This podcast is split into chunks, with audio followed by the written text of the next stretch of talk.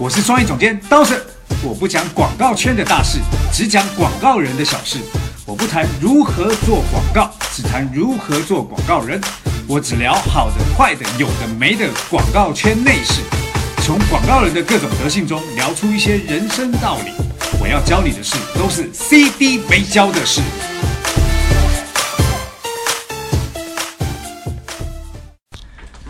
CD 没交的事，我是刀神，我旁边是杨凡。大家好，哎，我们 CD 没教的事啊，现在开始又回到正轨上以后，哇，好多人都加到我们的那个群里面了。对，然后就有网友来提问啦，哎，问什么问题？想要问一件 CD 不会教的事。好，来，请说。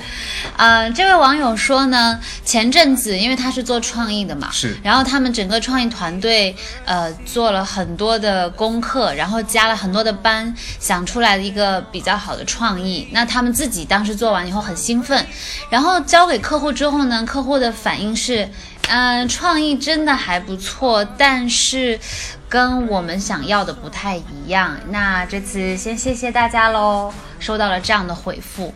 那他们就会有疑问出来，就是诶，为什么自己做的那个洞察也对，创意也好，可却不是客户要的内容？哎，这个问题非常好，因为这个非常细小的观察哈。嗯。呃，事实上啊，我我觉得，呃，很多时候我们去跟客户接 brief 的时候，嗯，都只是去做讯息的收集而已。是啊，那难道不是这样吗？当然不是啊，事实上啊，每次去接 brief 的时候啊，就是最好沟通的时候，因为啊，客户到底要做什么，他的答案其实早在心里面。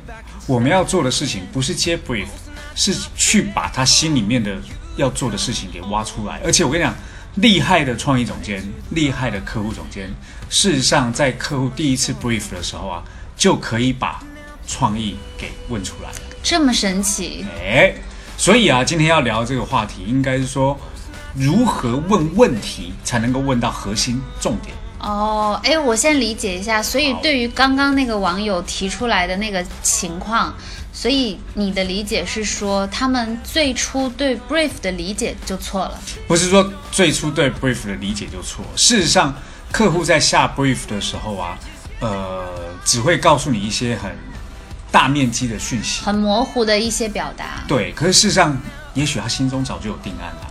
那我只是说，不能说他们从一开始就错了。嗯事实上啊，是呃，一开始他在问问题的时候啊，就没有把客户心中的答案给问出来。哦，哎，那如果是提到是对于 brief 的理解的话，我沿着刚刚那个网友的问题，其实，在接 brief 这件事情当中，就是本身存在一些困惑点，我自己也会有。一个是刚刚我们说的，就是如果客户的描述是比较模糊的，好像很泛泛抽象的说法，这个时候就会有疑惑。然后还有一个就是。呃，其实我觉得不同身份的人，在这个市场部也好，或者是说在甲方、在客户的那个呃公司职能里，好像不同身份人他们抛出来的内容也不同。当然，当然，当然，我我我用最简单的例子举给你听好了。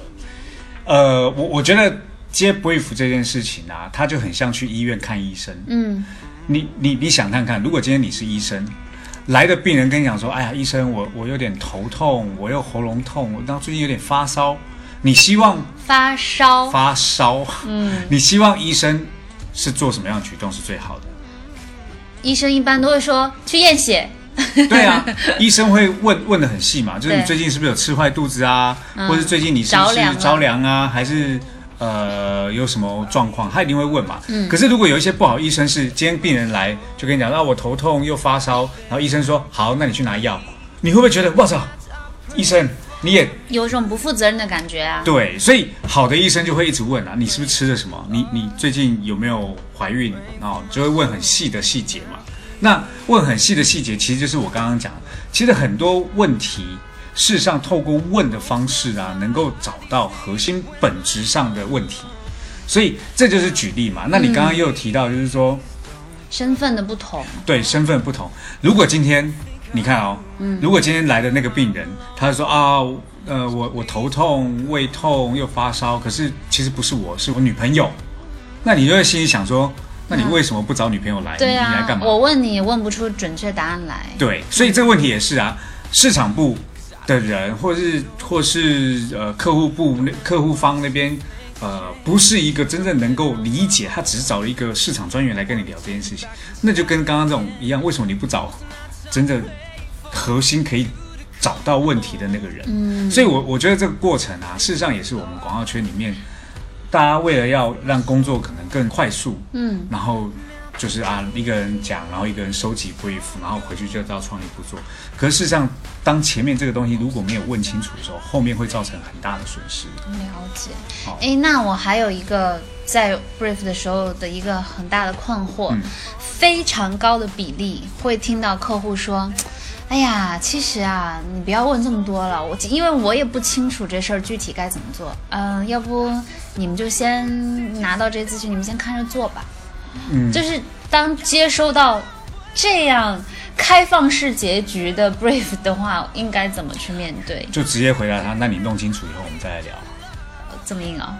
不是啊，这你也不清楚，然后你叫我看着做，可是如果我们付出的时间跟成本，那谁谁担呢、所以如果在这个时候啊，一个负责任的客户总监或负责任的创意总监，要么就把问题问问的细，那如果你不知道，那找你知道的人我们来聊。嗯，就是会不会也有可能就是客户讲出这种我也不是很清楚，你们先做这种答案，有的时候也来自于我们没有问对问题。当然啦、我觉得绝大部分，呃，就是这两种情况。第一个叫做，呃，他真的不知道，那你能够做的事情就是弄清楚再继续下去。另外一个就是问问不对问题嘛，但问不对问题这件事情，大家觉得好像怎么可能问不对？我还跟你讲，世界上还真的有一堆人是问问不对问题的嘞。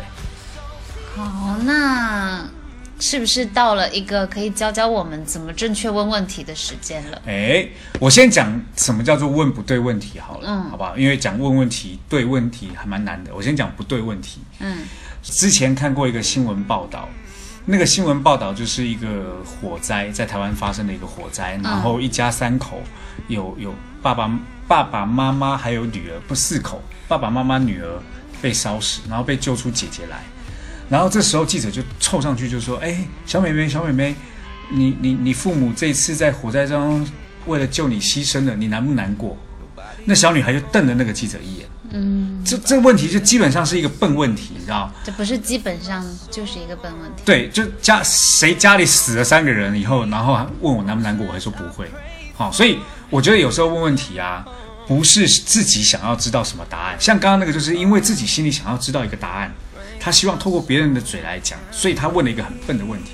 所以问问题有个很大的前提，哦、出发点就已经不对了。对啊，所以问问题其实有一个很重要的是，不要去预设任何立场的问问题。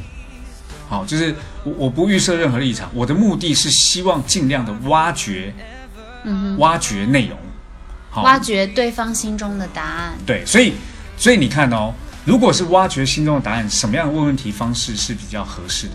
如果今天问的叫做是跟不是，对跟不对，好或不好，基本上答案就只有两种，要么 A，要么 B。是没有选择题嘛？对，所以如果你问的问题是让回答的人有 A 跟 B 的时候，是跟不是的时候，事实上这答案没有什么好问，这问题没有什么好一，问。其实你刚刚说的这个，在我们小的时候上英文课学语法的里面，这种叫做一般疑问句，就是这个东西是不是，这个东西有没有，这东西对不对？你只你只有两种答案。是对，比如说我再举个例子，在广告上的例子，嗯呃，假设我们今天要做一个卫生巾的广告，嗯如果今天客户总监去问问说，哎，这个产品是不是针对女性？废话吗？男性会用吗？然后再问说，那这个是不是在啊、青春期开始到三十五岁之前都还有月经的女性会使用？废话，青春期之前或是停经之后有什么好用的？三十五岁不会停经哦吧，？对不起，因为我我这不太差很多哎、好，我的意思是说，我的意思是说，这种问题就不需要去问了，你知的啊，但是真的还是会有人去问这样问题哦。但嗯、是，但是我我理解你的意思是说，呃，如果是一些明知就是很明摆着的答案的时候，其实是或不是，只是为了确定自己心中的那个答案，那这个时候就不是一个好的问题。对，但是其实我觉得，有的时候当客户或者是当对方的想法不清晰的时候，maybe 这种问题也可以变成好问题。呃，我我的个人认为啊，其实问问题的时候，如果像刚刚那种状况，要我问的话，我就一定会问一个比较开放性的问题。问题那个问题就是，比如说我们还是举举例讲卫生巾这个事情，就是哎，为什么这个卫生巾它会以强调都市女性为主？嗯，哦，他就开始讲啊，哦，为什么？他会把他的一些品牌理念或者是一些产品特点讲出来。对对对，比如说啊，这个产品特点可能是针对呃在外呃在办公室白领白领，然后可能在它的包装啊对对对，我不知道，它可能有舒适度的问题。硬要举一个你无法给出答案的例子来难为自己。对，就是他可能会讲啊，因为可能这是针对都市白领有什么什么，也许他又针对学生有另外一种，嗯好，那或者是针对使用习惯，可能有白天或晚上或者什么，我不知道。所以事实上问到这个问题以后啊，如果他的答案是开放性，我才能够追根究底的往下走。比如说就问哦，你刚刚说白领，那为什么会针对白领？这里面有什么东西是特别的吗？嗯，哦，那他可能觉得哦，因为白领什么什么什么，那那为什么你们会有这些洞哦，察？不断的深入的谈下去。对啊，就不断的深入谈下去嘛。那聊到最后啊，事实上也许很多 concept，很多创意，事实上在跟客户在沟通当中，你就可以不断的丢一些小创意去测试他对这个事情的看法、观点。那其实这个过程当中，当两个人不断的有共识达成、共识达成、共识达成，你最后回去让创意做，或是呃在在做创意的时候，事实上根本不用去多想什么，只要把客户的共识跟你的共识进行一个融合，把它做出实体来，这样相对简单很多。嗯，我刚刚的感觉是说，其实你在问开放式的问题，然后他会有产生想要跟你分享更多的兴趣，然后在他说的过程当中，其实因为客户是最清楚自己产品的核心竞争力是什么的人，，对啊，也就是说，通过开放式的问题，把他心中认为的核心竞争力问出来。那这个时候，我们用再通过洞察或者用其他方式，那个概念就出来了。是你就想吧，要生产一个产品，他们一定会之前会先做很丰富的产品调查调研。嗯，那这些产品调研通常不会给广告公司，甚至有些会给啊，但也给部分而已。嗯，那其实你只要问出他当时设计这个产品的产品调研，你大概就可以对这这群受众很完整的形态。有一个轮廓了。还很完整的形态给做出来，那这个会变成是很重要。而且我觉得我自己在问问题的时候有一个习惯，嗯。就是我会有四个步骤：嗯，收集，就是问的时候，其实我已经在收集他的答案；分类，就是分类出答案的几个类别；是。收集、分类跟整理，还有总结。嗯。好，那事实上每一次的这个过程的总结之后，再针对下一个问题在问的时候，也是我为了要收集更清晰的轮廓，再分类、再整理、再总结。一直在脑中呈现这样的思维方式吗？还是说你会写下来？我我通常在问的时候，我就会拿笔开始记啊。嗯，好，所以事实上这还有一个好处啦。你们会不会觉得自己在提创意的时候，常常被客户避掉？避掉的原因是因为你们做出来的东西跟客户脑中想的不一样。嗯那透过问问题的时候啊，事实上你也把客户的轮廓慢慢缩在某一个创意上，嗯最后你做出来的创意，事实上也就是你觉得 OK 的创意，同时也是他觉得 OK 的创意，所以嗯过稿的机会会比较高。那这一切都是通过问对问题。当然问问，因为还是一样嘛，问问对问题，问错问题，最大的天壤之别就是有没有白做工。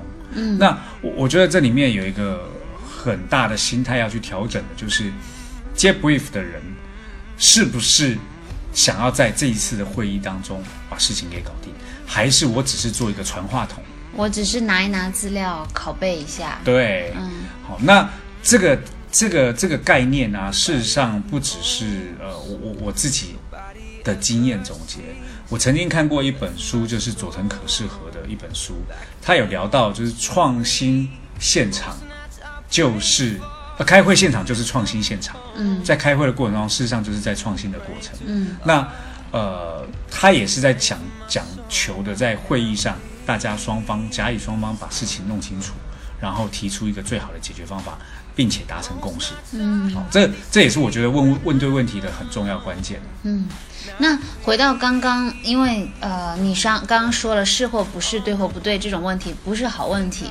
那呃，因为让我想起来，我们之前学英语的语法，其实有三种句句式，在疑问句上，一般疑问句就是 yes or no，然后特殊疑问句，为什么，在哪里，什么时间等等，这都属于特殊疑问句。还有一种是选择疑问句，你选 A 还是 B？那其实我觉得句式本身没有错误，可能在最开始的过程当中，你还没有了解客户，呃内心的想法，你就去问是或不是，可能就不适合。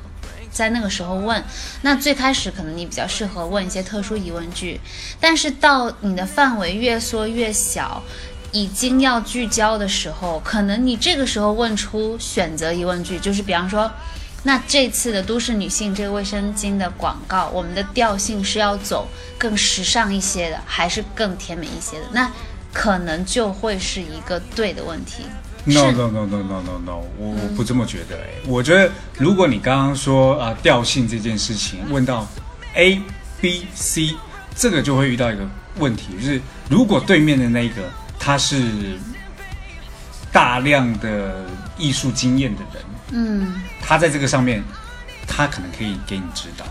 可是如果这个时候你问到 A、B、C，让他去做选择的时候，那他只能去选一个啊。那重点是他又不是学艺术的，他怎么给你选一个？他你刚刚说的甜美风还是什么风什么风？所以在我的认为啊，我觉得学校会教你 A、B、C 的选择题是跟错对的选择题，他只是告诉你这有一种这样子的选择方式，这样子的问问题方式。大家看不到这样是什么哦？，就是一种全面全面性的方式。可是，在做广告这件事情，绝对不能这样。我觉得还是要问问到里面，然后两个在这边达到共识。你就再简单的说嘛，如果今天你去医院看医生，又看医生，对啊，看医生，然后你跟他讲说，哎，好，那我现在有 A 的这个药，B 的这个药跟 C 的这个药，那你要哪一个医生？不会给我选一呢？对啊，问题就是你这个就跟看医生一样啊，医生不会让你选，那你怎么可以让你的客户选选什么？哦对不对？那事实上也会，我我在讲医生那个例子，应该就这样。好，我问你，哎，你现在是不是头痛？那是昨天晚上吹冷气，然后没盖被，是不是着凉了？那你啊，那我们做个检查好不好？做完检查以后好来确定一下是不是感冒。好，最后拿到报告以后说，哎，我们现在确定了你是感冒，好吧？那所以只要吃药，然后多喝水，这样就可以了，好不好？嗯医生也是在这不断上面达到共识，跟病人也达到共识，然后并且开出正确的医疗方法。嗯，好，那比如说患者可能会说，那我可不可以打个针？那医生可能会说不用打针，多喝水就可以了。那人直男的那个标准万用金句，多喝热水。对，多喝热水就好了嘛。对，所以事实上这个还是要去做一个理解。其实做广告的人就像医生一样问诊，那负责的医生，你也希望这个医生负责的时候，他就会一直不断的去问你问题，并且去做很呃科学性的验证。好，那这样才是一个好的诊疗方式嘛，那也是好的广告人该做的事问情。brief 的方式，对对对对对，嗯所以以前我我在以前的公司广告公司，他们都会做那种 brief 表单，是然后 brief 表单就是把所有要问的问题编成表格让客户填写，对。后来我发现这件事情真是蠢，愚蠢至极啊！这么夸张？真的愚蠢至极，因为所有客户拿到这表单就勾点选，就这样弄完回来，回来你拿到这张纸以后，你会发现一一脸懵逼，因为你也不知道为什么。可能我们长大的过程中太习惯去填一个表，完像做考卷一样的感觉，对所以把空都填出来。所以你看，现在我们自己在每次跟客户接 brief 的时候，我们都很像问问题，就是好奇宝宝，一直要问到客户，对，我们都是好奇宝宝。对，都一直问，一直问，一直问，一直问，然后在问的过程中吸收到哦新的知识的时候，我们就回来研究。嗯，我们当时做财新不是也是嘛？嗯嗯，问到了一个什么新闻主义，然后我们回来去研究那到底是什么？我觉得这才是做创意好玩的地方。嗯，好不好？好，那今天的这个节目啊，事实上就是要告诉大家，呃，如何问问题的重要性。嗯，因为问对问题，找到问题的本质，可以让你不做偏创意。对，不做偏，不走歪路嘛。对对对。好，那今天的 CD 美教室就到这里啦。那希望大家如果喜欢的话，能够分享或者是加入我们的公众号。对，我们的公众号是 Funer 二零一六 F U N E R 二零一六。对，那呃，我们也会不定期的会有创意的分享。对，那除此之外呢，Dawson 在九月九号在北京会开第二场的创意体验课。哇！你自己哇起来，哇是哇又又要开，来，对对对，因为每一次他都会嗯准备的非常充分，然后精力满满的那个状态去跟大家做这个体验分享的课程。对，那报名已经开始了，如果想要报名的同学呢，可以去加我们的小 F 的微信号，小 F 的微信号是 R E N U F U N E R，R E N U F U N E R，去跟小 F 说你要报名课程就可以啦。好，那今天的节目就接近尾声啦。嗯那如果大家有什么问题呢，可以留言给我们，也许我们会把你的问题做成一集节目哦。嗯，一定会。好，那今天的 CD 美教室就到这啦。下周同一时间，请继续收听我们的 CD 美教的事。拜拜。